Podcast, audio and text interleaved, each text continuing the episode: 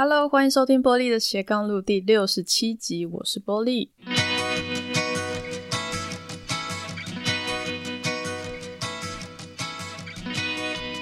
嘿，很久不见了，你最近过得好吗？今天想来跟你聊一聊我今年的一个新目标哦。那要从遗物管理师这个职业开始聊起，因为我最近在看一部日剧哦，它叫《星夜》，星星降落的夜晚，好的星夜。那顾名思义，你可以猜得出来，这是一个恋爱剧。但是 anyway，呃，它里面有一个职业，就是男主角的职业哈，是遗物整理师。我觉得这是一个蛮特别的职业，我之前没有听过。但是去查了一下，我发现说，诶，原来韩剧里面也有类似的主题，就也是用遗物整理师作为主题去发展的一个故事这样子。所以它应该是一个。呃，每个国家或许或多或少都有一个这样的职业哦。那遗物整理师，顾名思义就是负责整理遗物的人啦。那我觉得在台湾的社会里面，它好像不算是一个比较呃常见的职业哦。呃，就我自己的经验跟观察来说的话，一般我们大概会觉得，嗯、自己过过世的亲人的遗物，我自己整理啊，我就 OK 了，没有必要找其他人来收拾、来来整理等等。那我也查了一些报道，那里面提到说，台湾会寻求会去找遗物整理师帮忙的人，大部分是因为他比较难面对这种已经离开的亲人的遗物哦，他可能会感觉到有很多的情绪，很难过啊，舍不得等等，所以比较难去接受说他们已经离开了这件事。所以如果透过遗物整理师这样的角色去协助他的话，他会可以更有效率的我把这个。遗物整理的任务给完成，那也可以像是一个整理好自己，我可以好好的跟这个离开的人我说再见。所以在这个日剧里面有一个台词我印象蛮深刻的哦，就是这个呃，我记得是男主角的老板吧哦，他说遗物整理其实不是为了离世哦离开人世的人，而是为了要继续活下去的人哦，就感觉就是说你帮他把东西收好，然后可以让。这个还活下去哦，还在的人呢，可以好好的整理自己，然后告别这一段，或许很伤痛，也或许是曾经很美好的回忆哦。所以我还查了一下，他们大概会怎么做这个遗物整理呢？他们会先从最嗯，大概分成三层哦。那最外层、最外围的部分呢，就是一个比较明确可以立即处理掉的东西。哦，例如说，可能是已经腐坏的食物，哦，东西过期啊，东西坏掉，或者说家具这些物品已经损毁，我觉得它已经不能用了，已经坏掉了，呃，都不能用，没有价值。哦，像这种就是可以直接的在第一轮的时候就把它丢掉。那第一轮清理完之后呢，就会进到更更深入的第二层哦。那第二层就开始可能会是跟离开的人比较相关的东西，哦，例如说他他生前用的。呃，常用的包包啊、鞋子啊，或者他喜欢看的书哦，等等，像这些东西哦，当然也包括一些钱啊、珠宝啊、首饰啊，比较贵重的东西，那这些就会留下来哦。那如果书有很多本，假设书有很多本，包包有很多个，鞋子有很多双的话，maybe 就会留下来最常看或者最常用的那几个，我就把它留下来。那第三轮的时候呢，就会进入到一些比较 heavy 的东西哦，它比较核心。例如说照片，例如说卡片啊，例如说你们呃曾经来往的书信，就是这种你一看到，可能就会可能就会想起很多你们之间的回忆的东西，就会在最后的时候再做整理。那这可能也会是最辛苦的一段嘛，哦，因为你会想到很多的东西哈。那但是经过前面的呃第最外围啊，然后第二轮的这这样子慢慢整理的过程里面呢，通常它会有一个像是铺陈的效果。所以家属啊，我们会慢慢的接受说，哦，我们现在就是一步一步的在跟这个离开的人说再见，然后最后这个整理的工作就会完成，这样子。所以相对于比较单纯的这个呃居家收纳的整理人员啊，遗物整理师会比较像是一个在帮亡者、帮离世的人做呃归零，呃画上一个句点，然后让在世的人可以跟他说再见。哦，明确的完成了一段路的一个感觉。那在我看的这个日剧里面呢，呃，第一集里面哦，男女主角为什么会相遇？就是因为女主角的妈妈，呃，请男主角帮她做这个生前的遗物整理。就他还没有过世哦，但是他因为知道自己可能快要离开了，就事先的预约。那他的理由是不希望给这个女主角哈，不希望给自己的女儿添麻烦这样子。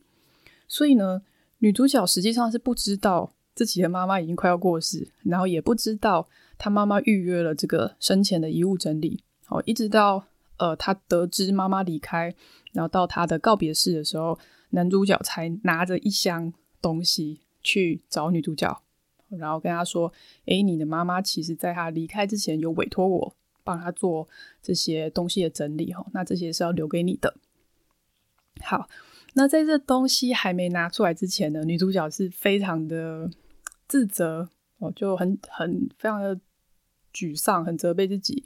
因为她认为哦，就是啊，我都不知道妈妈要离开了。我上一次见到她是去年的时候，然后她是不是一个人非常的呃孤独啊，过得很不好啊？我怎么好像没有尽到一个呃女女儿应该做的这些责任哦？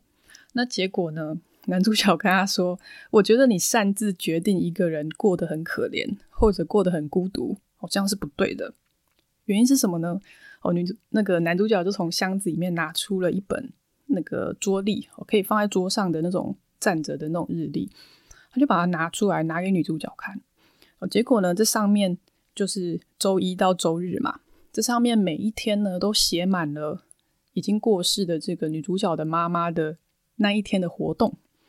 哦所以它上面有很多什么去跳舞啊，跟人家去这个 barbecue 啊，然后去游泳嘛，我有点忘记了。哦，总之就是每一天他都有安排不同的活动。那这个桌立的旁边还放了很多照片，哦，可能是他去跳舞、跟朋友的合照等等。所以男主角就告诉女主角说：“诶，我觉得你妈妈其实是过得非常多彩多姿的生活哦，她并不像你说的那样，她很孤单、很无助哦。那她为什么没有这个事先告诉你？实际上是因为知道你工作很忙哦。女主角是的职业是医生哦，她知道你工作很忙，而且那时候也正在处理一些自己工作上的问题，所以她其实并没有。”责备你哦，或者是或者是自己很痛苦而没有让你知道，他其实是过得非常多彩多姿的。哦，这一段我其实印象很深刻，因为后来有一个台词哦，他说：“遗物就是那个人的人生，遗物会体现一个人的生活方式，也会看出现在这个时代的样貌。”哦，这让我想的还蛮多的。我就在想啊，哦，我留下来的东西会不会？代表我过一个什么样的人生啊？这用词可能会太沉重，我不知道前面会不会听起来太沉重。我换一个词好了，就我们不要用遗物这个词哈，我就用我现在用的东西。我现在用的东西可以代表我的人生吗？啊，因为我用的我现在用的东西就等于我之后会留下来的东西嘛。哦，好，我们就用现在用的东西。所以呃，我想到过年的时候啊，我们回去我姑姑家拜年哦，那有就是。我跟我妹跑去我姑姑的房间哦，因为我姑姑从小就很照顾我们哦。我小时候常常在那边周末在那边度过这样。那我我们去偷看了我姑姑的房间，然后想说，哇，这个跟我小时候的记忆真一模一样诶。就我姑姑房间完全没有变。你知道那种呃三十几几十年前哦，有一种这个吹头发的设备，我不知道是不是应该叫它设备，我猜它是一个烘发罩。哦，它是站立在地上的，然后呢，它上面就是一个圆圆的，呃，有点像是一个碗碗状的东西，所以你可以把你的头放到那个大碗里面，然后你按下去之后，它就会吹风，所以你只要手伸进去那个碗里面，把你的头发拨一拨，它就会把你头发烘干，这样，其实你你就不用拿吹风机。我印象很深刻的是，因为我小时候觉得那个烘发皂很恐怖，感觉你把你的头放进去，它就把你吃掉，然后有有。尤其是你可能看的一些刚看完一些异形啊，或者什么那种很恐怖的那种科幻片，那你上去洗澡，然后看到那个烘发皂，你就会觉得它是不是异形会把我头吃掉的这种东西，这样。所以我对那个印象很深刻。然后这一次去，我想说，哇，天哪，那烘发皂还在诶，这至少有三十年吧，到现在还在，而且还可以用。然后我姑姑的书架上面的书也完全就是以前我小时候的那些东西。然后布置啊，放的照片一模一样，都没有变。我觉得真的是现在我们说极简风哦，我觉得我姑姑才是极简风的代表。就是就像这个台词讲的，你真的可以完全看出那个时代的样貌，就他们那个时代用的东西，一种年代感吧。哦，所以回过头来，我我现在用的东西可以代表我的人生吗？可以代表我的时代的样貌吗？哦，那我想谈的这个“代表”两个字，它指的不是一个外在的标准。我我觉得比较像是我们在看。呃，我们用一个什么样的价值观在做我买这个东西的选择？例如说，一个人如果开名车、买名牌，哦，那代表他是有钱人吗？就从外在的标准来看的话，我们应该会觉得他是一个 OK 很有钱的人嘛。哦，但是其实很多人是有能力买，可是他们不会选择要去买名车或买名牌。有些人其实买起来很吃力，可是就算是借钱贷款，他也想要买。那为什么会有这样的差距？就这中间的差异在哪里呢？我自己觉得这中间的差别哈，我想看的是一个每个人价值观的不同。所以，当你的价值观在你购买东西的时候展现，实际上就体现了你的生活的方式。所以我们买东西的时候，你会思考你为什么要买这个吗？你为什么做这个选择？是因为它比较便宜？你单纯的因为便宜，所所以我就买了？还是什么其他的原因？就仔细想一想的话，我们每一次的购买的选择，实际上都代表着我是一个什么样的人。举例来说，例如说手表好了，因为我我一直想要换一只手表。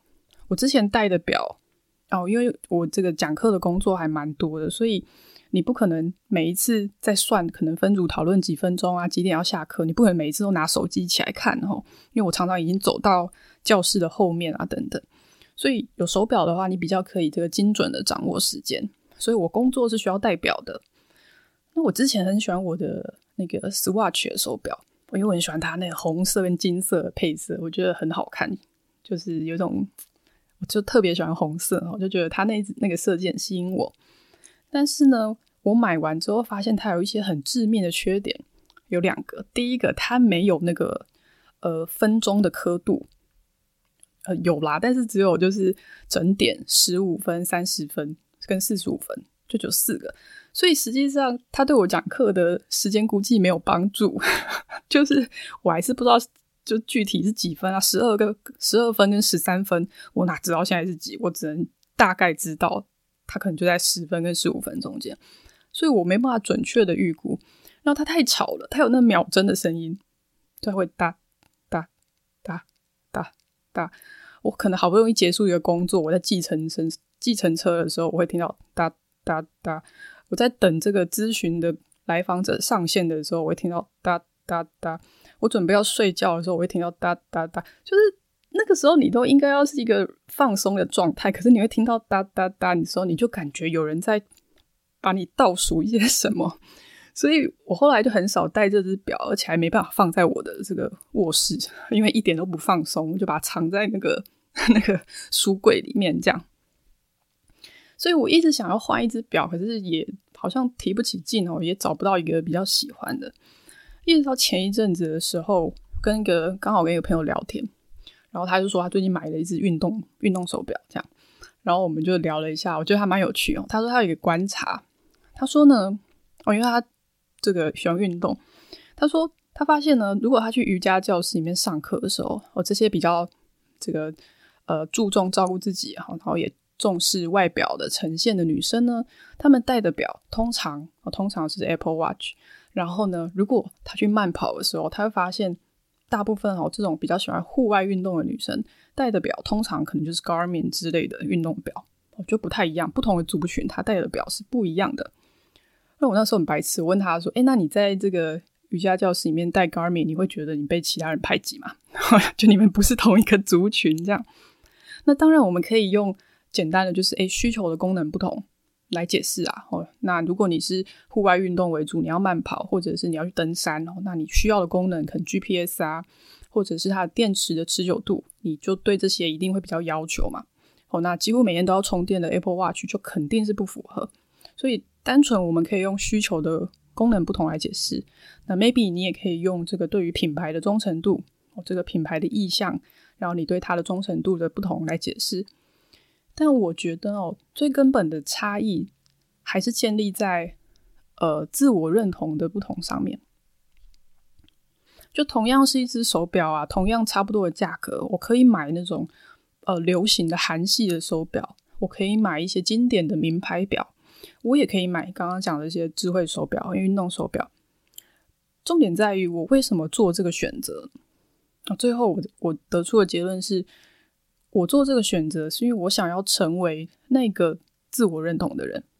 所以从这个角度来说，我觉得我更理解了一件事情，就是近藤麻里惠。他讲的“怦然心动”的意思哦，大家应该都知道，近藤麻里惠他是在推广这个断舍离的一个整理大师。这样，我过年年假的时候呢，在 Netflix 上面还看了他的那个一个嗯真人实境秀，就叫《怦然心动的人生整理魔法》。我看了三两三集之后，有点看不下去。那他的他的剧情就是每一集会有一个呃。需要这个整理帮忙的一个对象，有一些是开店的，有一些是情侣，这个东西很多，需要有人帮忙整理，有不同的主题。然后金藤马里会会到他们家里或他们店里，去帮他们做整理。然后其中一定都会有一个桥段，就是马里会会说：“OK，你要在你的这些衣柜，你的衣柜的这些衣服里面呢。”留下，只留下让你怦然心动的衣服啊，或者是你只留下让你怦然心动的东西啊，其他的你就要把它丢掉。这样，你把它们通通拿出来，然后留下怦然心动的部分，其他的就丢掉。然后那个，我记得那个有一个客户委托者就问近藤麻里惠说：“哎，请问到底什么是怦然心动？那个感觉是什么？”然后近藤麻里惠就露出一个。他的笑容很灿烂嘛，他就笑得很很俏皮，很灿烂，然后说嗯，然后再搭配一个解释，他说哦，就像是你抱着一只狗啊，有一种温暖，有一种怀有希望的感受，然后笑得很开心，可以发出那种嗯的声音，这样。而我我不太懂他是什么意思，就我，看的时候想说，哎，这是什么意思？就是那如果我都没有这种感觉，我是要把我的东西通通丢掉吗？哦，所以我就有点有点。不懂不懂那个关键，所以我就看不下去。可是我最近呃，经过了这一些自己的观察跟一些新的概念哦，我觉得我现在比较理解这是什么意思。就怦然心动是什么意思？就如果你更清楚的知道说你是一个什么样的人，那你想过什么样的生活？哪些东西是你真心想要？什么事情是你真心想要做的时候？你买的东西，你做的事情，它自然会让你感觉到很怦然心动。所以，如果我在整理的时候，我找不到让我怦然心动的东西，那或许这些东西不是我真正想要的吧。所以最近哦，我决定要让生活里面充满会让我怦然心动的东西。除了我刚刚讲的那个智能手表，我后来买了一只，也买了一只智能手表，比较符合我需求的。然后我也买了登山鞋。啊，因为我想要去培养爬山，然后去接近大自然的这个习惯，然后买了一只很漂亮的陶瓷的不粘锅，跟我手表还同个色系，然后刚刚好很搭配。然后我继续买了好多的书，然后我断舍离那些我很厌恶的东西，啊，例如说我研究所毕业之后，我把所有的文件跟笔记都丢掉，然后全部的我曾经写过的相关的东西，我都把它丢掉，都把它回收。所以现在我每天早上睡醒，然后拿着我的锅子帮自己煮早餐的时候，一边戴着耳机哦，听我的喜欢的 podcast 节目，或者是我会听一些呃说书哦，就介绍书籍的这些节目，也我也会听。然后开始工作，我的手表会提醒我什么时候要喝水，什么时候你该站起来动一动，你要注意一下自己的状态。我都觉得那个重新关注自己要吃什么。要做什么，然后重新关注自己的身心状态的我，真的是我想要的我自己。我觉得这很可能对很多朋友来说很基本，但对我来说，真的是好几年我都没有这样做了。因为前几年都太忙了，我一边创业一边念研究所，其实我根本不太记得这些东西是什么感觉，就是好好的吃东西，好好的去感受那个当下。所以我今年的目标其实很简单，就是把自己的身心的状况调整的比较好。我可以，我可以很专心的做自己喜欢的事，可以让我的专业是更精进，然后我用我的专业去帮助人，然后赚到钱，我可以活成一个自己真的喜欢的样子。我觉得你更懂自己想要跟不想要什么的时候，你才能够真的活得更像你自己。那你会更享受跟向往你每一天的生活，而且这会有个好处。我练习了几个月，这一两个月我都在这样练习，然后我发现哦，当你活得像你自己的时候，别人也会更知道你是谁。好，当你想要去迎合这个世界，或者是呈现一个你想象中别人觉得你应该要有什么样子的时候，实际上你不仅活得不像你自己，别人也不晓得你到底是一个什么样的人。所以今年二零二三年，我的目标就一个，就是我想活得更像我自己。例如说，最近我开始了我自己的读书会，我一年今年要读十本书，这件事情就让我非常的怦然心动，因为这是我觉得我自己真心想要的东西。而且我把这件事情公布出来之后，有很多朋友来报名，那也有很多朋友来跟我讨论，他们也要办读书会。所以因为这个东西，我认识很多。频率很相近的好朋友，问快乐，所以我没有办法做出什么结论，因为它就是一个，我想对很多朋友来说就是这么简单的事情啊。做你喜欢的事，精进你的专业，然后帮助人，享受你每一天的生活，然后活成一个你喜欢的样子，这就是我今年想要做的东西。然后实践了一两个月，我觉得非常非常的快乐。那我也希望这个快乐是可以延续到年底的。好，我也朝这个目标继续的前进，这样子。那每一年其实我都会给自己定目标，但今年的目标应该是这几年来最最和缓，或者是说最简单，也可以说是最没有压力的一个。